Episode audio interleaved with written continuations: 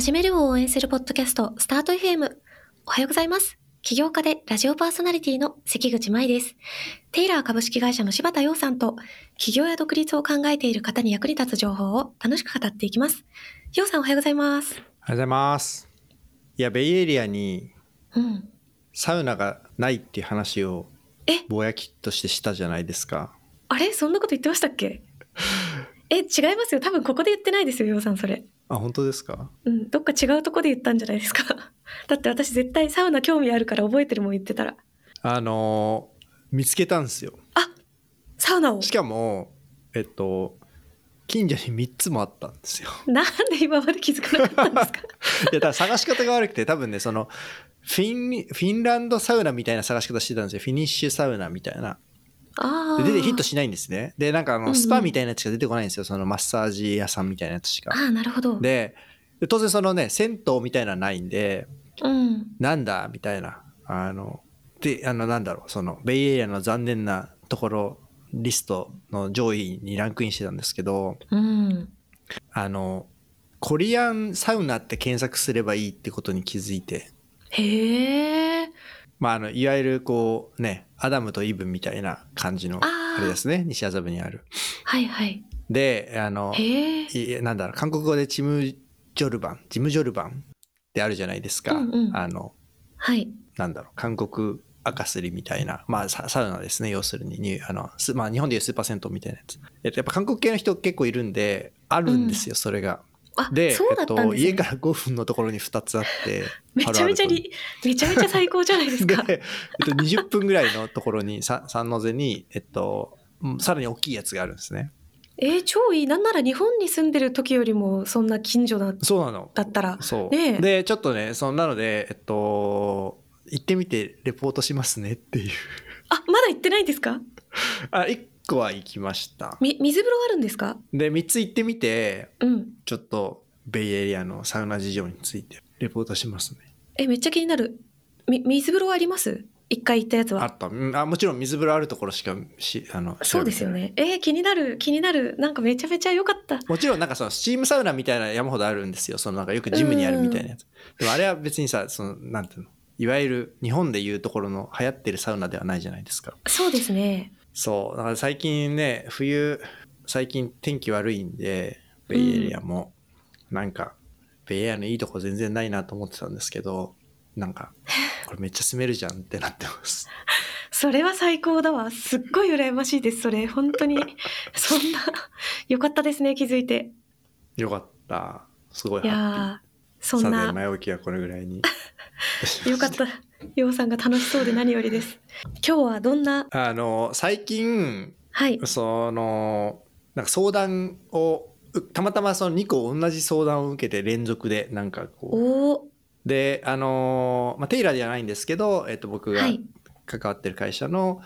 なんかワンワンみたいなやつで、その、うんうん。まあ、経経営メンバークラスの、えっと、人たちが、それぞれ別個に、そのやっぱマネージャーをどうするか問題。えっと、い一人は、えっと、ま、最近マネージャーにした人が、やっぱりマネージ、そのプレイヤー時代はすごいパフォーマンス高かったんだけど、マネージャーにしたらいきなりパフォーマンスが悪くなったっあていう、まあ、これあるあるなんですけど、ー。うんうん。っていう悩み相談が一個とでもう一つは、えっと、一番そう自分のこう、ね、面倒見る、うんこう自分が見る人が多くなりすぎたんで、えっと、自分の下に1レイヤー作ったんだけど、まあ、その人があの、まあ、思ったようにはうまくこうマネジメントしてくれないんで、うん、まあ、そのどうしたもんですかね。まあ、そそもそもそういうのって、えっと、どうすんのがいいっすかねみたいなうん、話で、まあ、似てるじゃないですか。確かに似た相談がね、2個連続はね、ポッドキャストチャンスって感じですよね。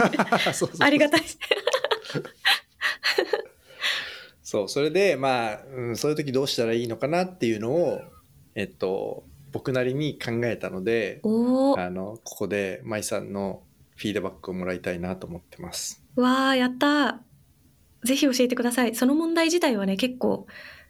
割と困ってる人多いかとは思うので、はい。あのーまあ、まず大前提としてここで言ってるマネージャーっていうのは、えっ、と、なんだろう、もちろんね、例えば、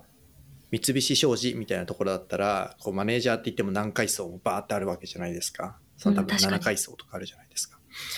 でえっと今ここでは話題にしようとしているうものは、まあ、スタートアップでよくありがちな、えっと、一番プレイヤーレベルの1個上のうんうんうん。ことですね。はい。なのでまあこれ、まあ、いろんな名前ついてるんであのちょっとあれですけど、まあ、課長とか係長とかうんうん。もしかしたらリーダーみたいな感じとか、まあ、いずれにせよそのプレイヤーからまあ初めてどちらかというと管理職にこう上がステップアップした場合ので、まあ、往々にしてこうプレイングマネージャーみたいな感じの状態になると思うんですけど、まあ、このこれについての話ですと。うんうんうん。でそもそもその議論をしてて思ったんですけどそのマネージャーっていうのが定義されてないじゃないですか。うん、確かにそうですね。なんかふわっとしてますね。マネージャーって何だと思いますか？えー、っと、まあなんかその部下というかチームを統括していたり、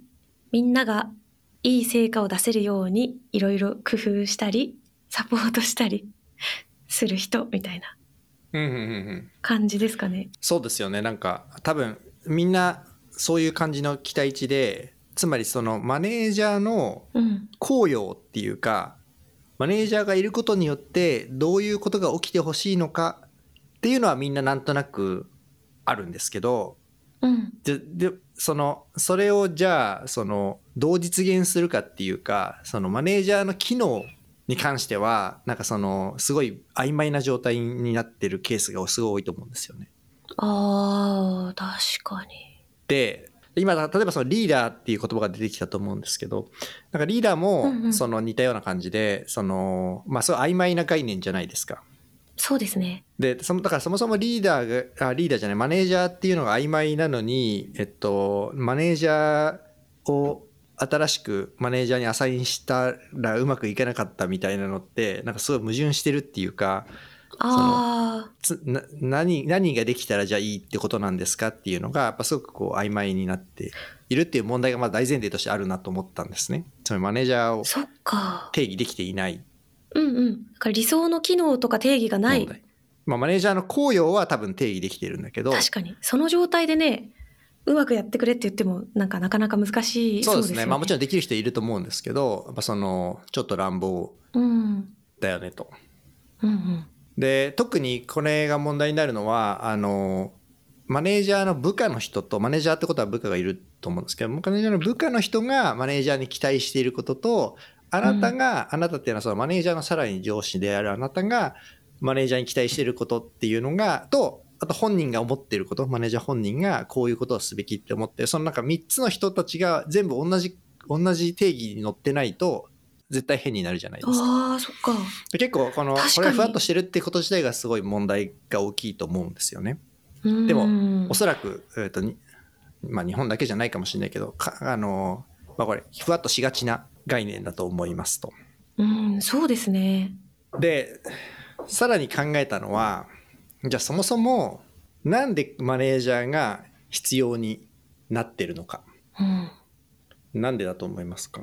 なんかやっぱ誰かが、その監督を、監督というか見てないと、それぞれがバラバラにやってると、えーっと、やりづらいからなんですかね。すごいなんかでも、いざ聞かれるとなんかこんなレベルになっちゃいますね。でも実際起こってる実際じゃあスタートアップでそのマネー、はい今まあ、今の今の相談ってなじゃあなんでそもそもじゃあマネージャーにその人したんでしたっけ、そのマネージャーが何かすらもよくお互いよく分かってないのになんでその人がマネージャーにしようって話になったかっていうとなんだと思います、うん。まあ多分社長とか的には、もっとチームの、チームのっていうか全体の成果を上げたくて、ただその自分が全部管理することもできない中で、優秀そうな人をマネージャー的ポジションに置くことで、なんかこう、みんなをいい感じに引き上げてくれると思ったとかってことなんですかね？いや本当多分そ多分それしかないと思うんですよ本当に 絶対にそれがそれ毎全部それだと思うスタートアップで、はいその今のマネージャー問題のおほ発端はうん、自分の管理スパンが大きくなりすぎていて、もう自分では見切れない。例えばワンオンワンしても、こいつ何してんだっけっていうのは本当よくわかんない状態になってきますと。例えばう、ん。7人とか9人とか11人とかいたらさもう分かんないわけですよそうですよね。だからしょうがないからその人に対して申し訳ないしあの、ね、じもう自分があんまりバリューアッドできてないからその自分がやってるタスクを一部他の人に異常してうん。解決しようでも他にもやんなきゃいけないことたくさんあるから、まあ、その時間を捻出しようっていうのが毎回これがゴールだと思うんですよね。うん。そうですよね。確かに。そうだから別にマネージャーが欲しいんじゃなくて、えっと自分のこうでかすぎる管理スパンをオフロードできればいいんですよ。うーん。うんそれがだってそれは目的なんなので。うん。で、えっと、往々にして、えっと、その話と、そうやってもうすごく短期的な話じゃないですか。ワンワンしてもよくわかんないんで、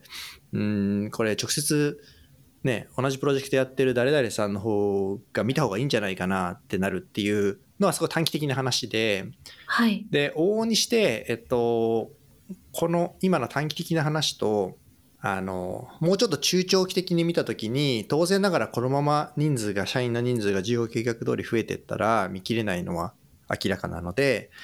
えーまあ中間の、こう、いわゆる1レイヤー作んなきゃいけないなっていう風な課題は経営課題としてもちろんあるじゃないですか。そうですね。なので、えっと、それに備えてというか、まあそれのために、うん。とりあえず誰かをマネージャーに、まあ少なくとも長期的にはする必要があるので、えっと、うん。まあそのための準備を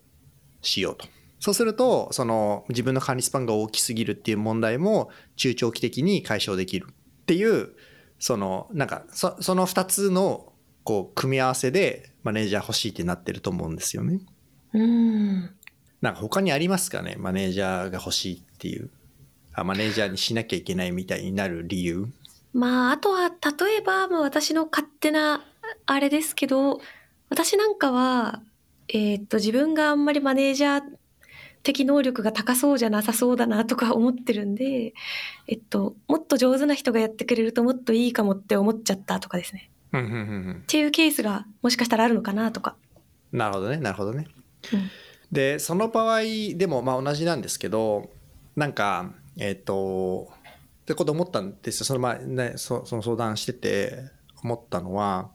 じゃあ何を何が一番異常しやすいかつまり自分がやってる、いろいろやってる中とかでさ例えばマリさんの例で言うとその自分が不得意なやつうんうんうん。でその不得意なこうバツバツっていうのは何なのかっていうのを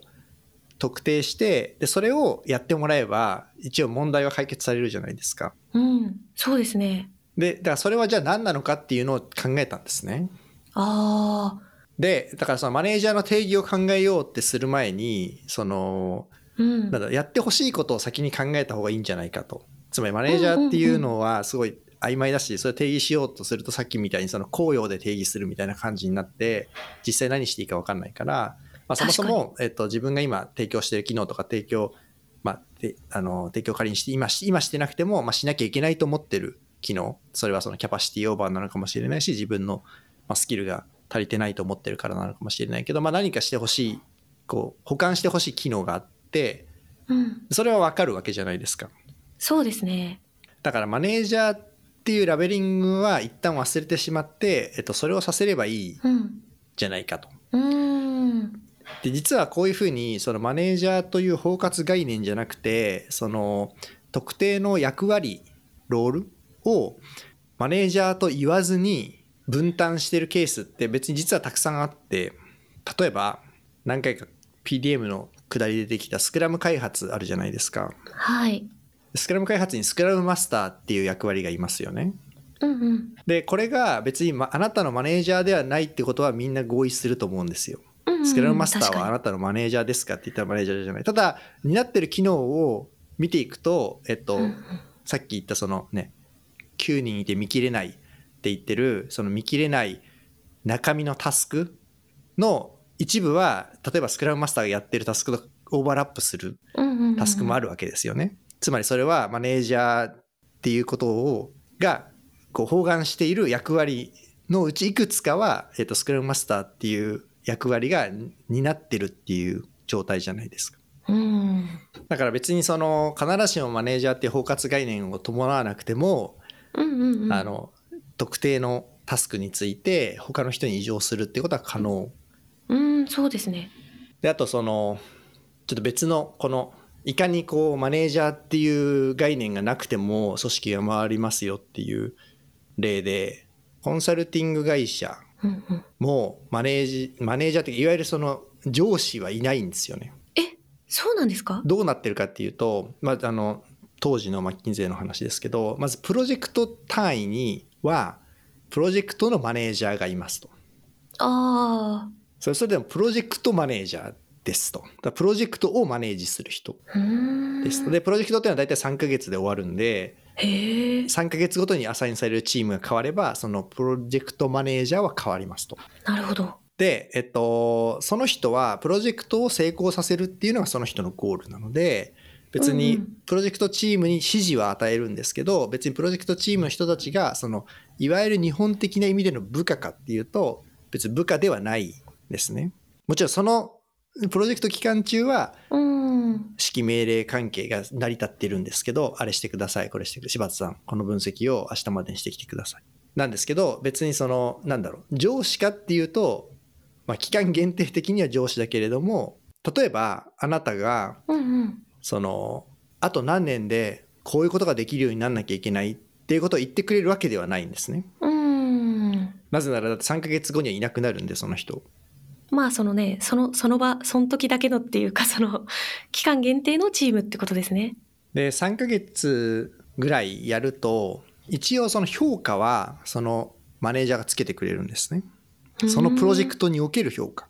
うんうん。で、えっと、そのプロジェクトによっては当然そのねあの業界も違えばやることも違うのでその当然ぜ網羅的に見てるわけじゃなくてそのプロジェクトで発露されたことについて評価をしているだからすごい分析ヘビーなプロジェクトもあればひたすら毎日お客さんの元に通ってお客さんと話すだけのプロジェクトもあってその場合当然その同じ人でも評価が180度変わる可能性ってあるじゃないですかうん、そうですよね。話すのが得意だけどエクセルめちゃくちゃ苦手みたいな人だったらプロ,、はいね、プロジェクト1ではダメダメでプロジェクト2ではすごい人みたいな感じの評価になりますと。うん。でそれで OK。なんですね、そのプロジェクトレベルで言うと。で、えっと、これとは別にその半期に1回評価があるんですけどこれは、うんえっと、別のですねそのその人の育成に責任を持つ別の、まあ、パートナーであることが多いんですがが、えっと、いますと。でその人はプロジェクトとは関係ないですへねー。プロジェクト何のプロジェクトしてるかあのもちろんねリストで見て知ってはいると思いますけど、うん。えっと、そのじゃあ具体的にそのね柴田さんが活躍してるかどうかとかっていうのはその評価を通じてしかしてしか知らない。あのプロジェクトであの発言してたよねみたいなのは知らないんですね。ああ、そっかそっか、そうですよね。でえっとでこれ二軸になっててうんっていう感じでだからこの完全に分かれてるんですよそのなんですか別に一人の人が柴田さん明日までこの分析してくれてくださいっていうことといや君このままだとマネージャーになれないよこういうスキルが足りないからねっていうふうに言ってくれる人が別っていう状態になってるんですね。うん、結構珍しいですよね。うん割とそうかこなでもこれどうなんだろう。重なってるイメージが。で、まあ、いわゆるそのマトリックス組織に近いようなあの分担だと思うんですけど。まあ、これであの、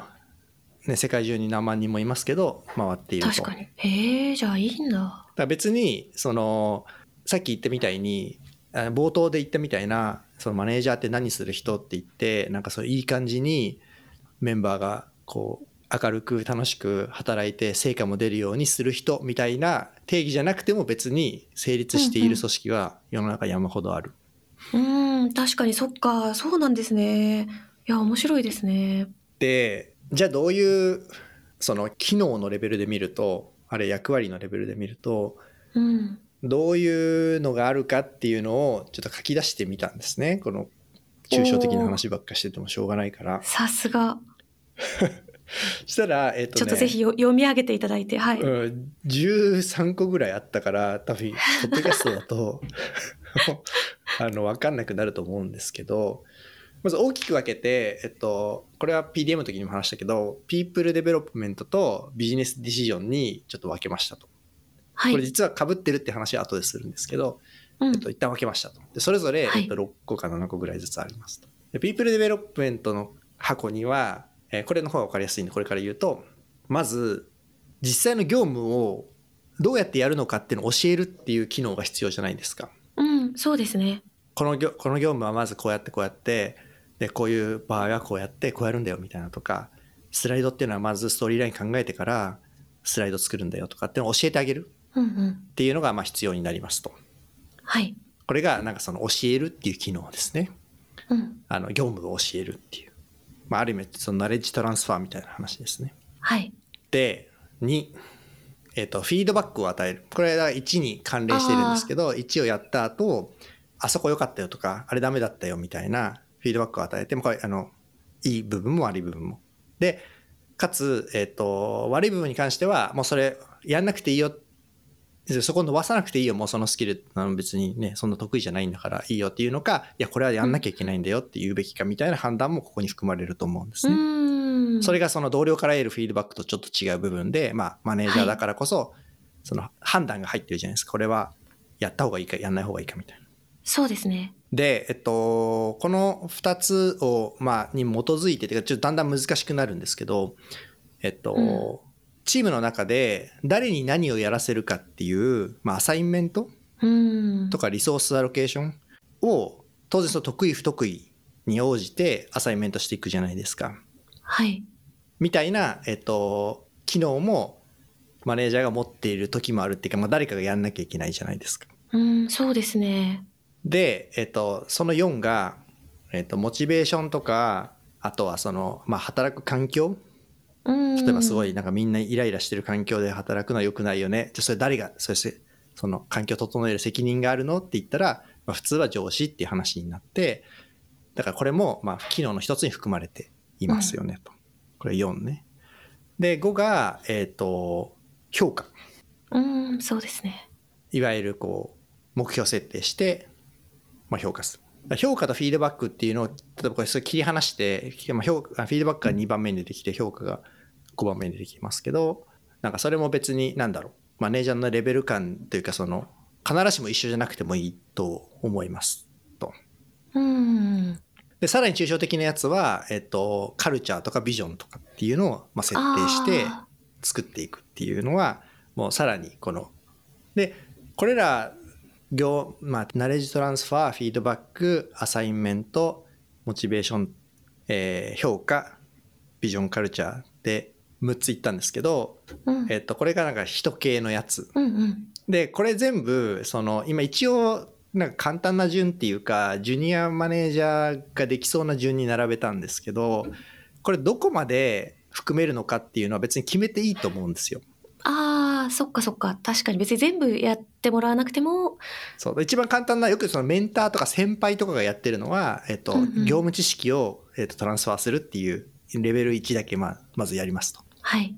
で、えっと、それをさらに効果的にするためにフィードバックみたいなのを今度し始めます。ワンワン設定してやってくださいね、みたいな。で、えっと、さらに、えっと、誰が何やるか決めていいよっていうレベルがあるじゃないですか。うんうんうん。あなたが決めてください。あの、あなたリーダーが誰が何やるか決めてください。適材適所で配置してください。みたいな。で、えっと、誰々さんがなんか最近モチベーション低いです。みたいな。ケアして。みたいな。それを。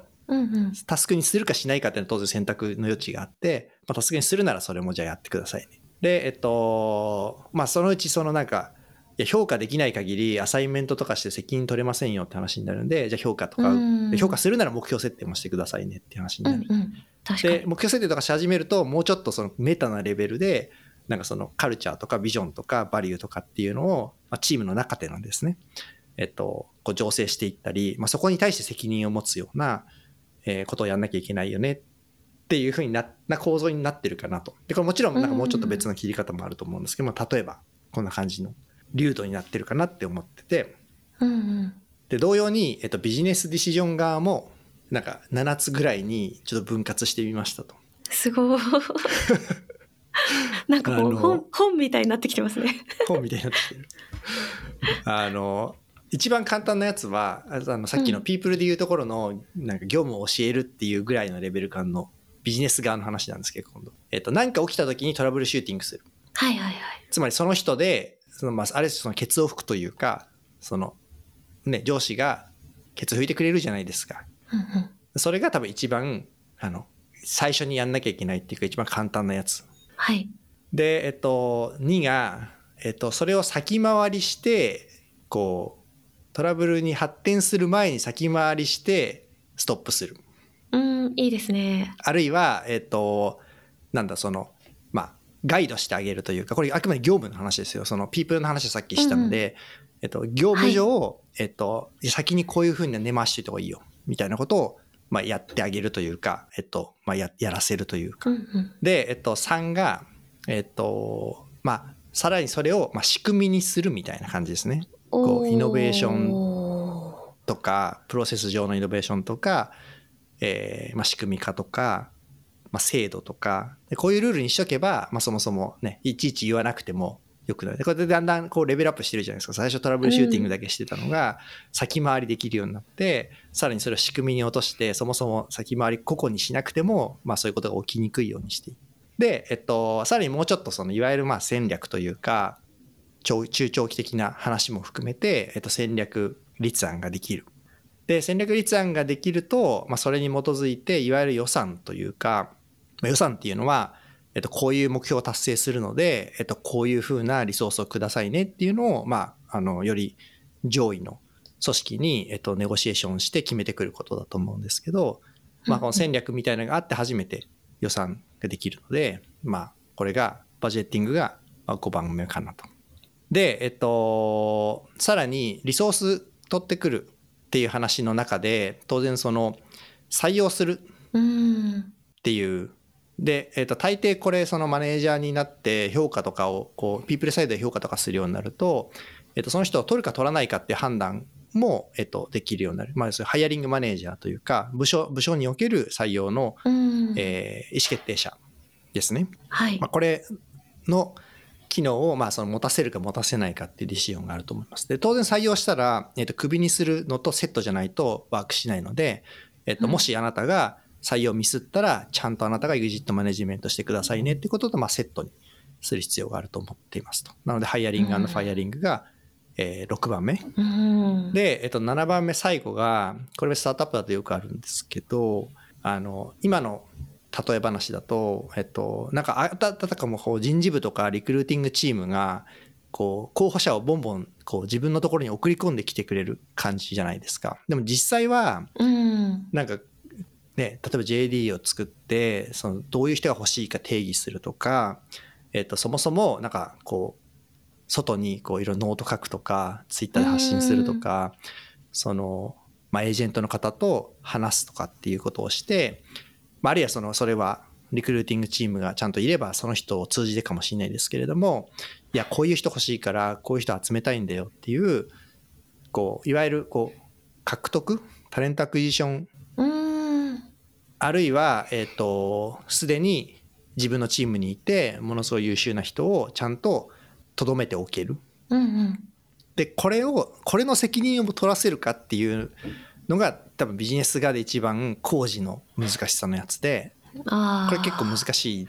というか、まあ、できる人ほとんどいないと思ってます。人事部任せになってるケースがやっぱほとんど、これ大企業でも一緒ですけど、はい。ほとんどで、自分のところに流れてくる人を、なんかいいとかダメとかってはできるけど、じゃあその自分で取ってこれんのみたいな話っていうのは、まあ、かなり工事の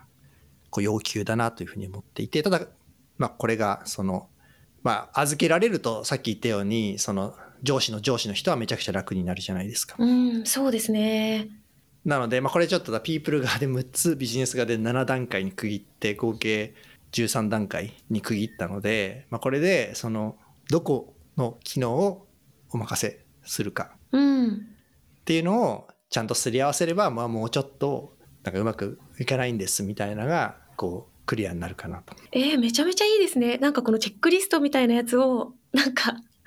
もうその印刷っていうか、まあ、あれして、そうですね。まあ、おそらくその、本人的に、マネージャーを任される本人としても、えっと、まあ、私も今聞いてて、例えばね、自分が任されるんだったら、これに関しては結構自信があるとかね、これはちょっと、